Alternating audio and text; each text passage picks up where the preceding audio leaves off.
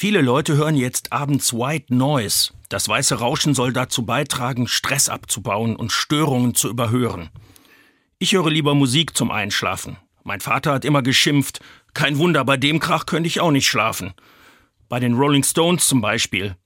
Stimmt, von denen eignet sich wirklich nicht jeder Song zum Abschalten und Runterkommen. Aber auf dem neuen Album, das gerade erschienen ist, da ist wirklich ein Abendgebet drauf. In Sweet Sounds of Heaven singen die Stones doch tatsächlich mit Lady Gaga und Stevie Wonder zusammen von himmlischen Klängen und Düften.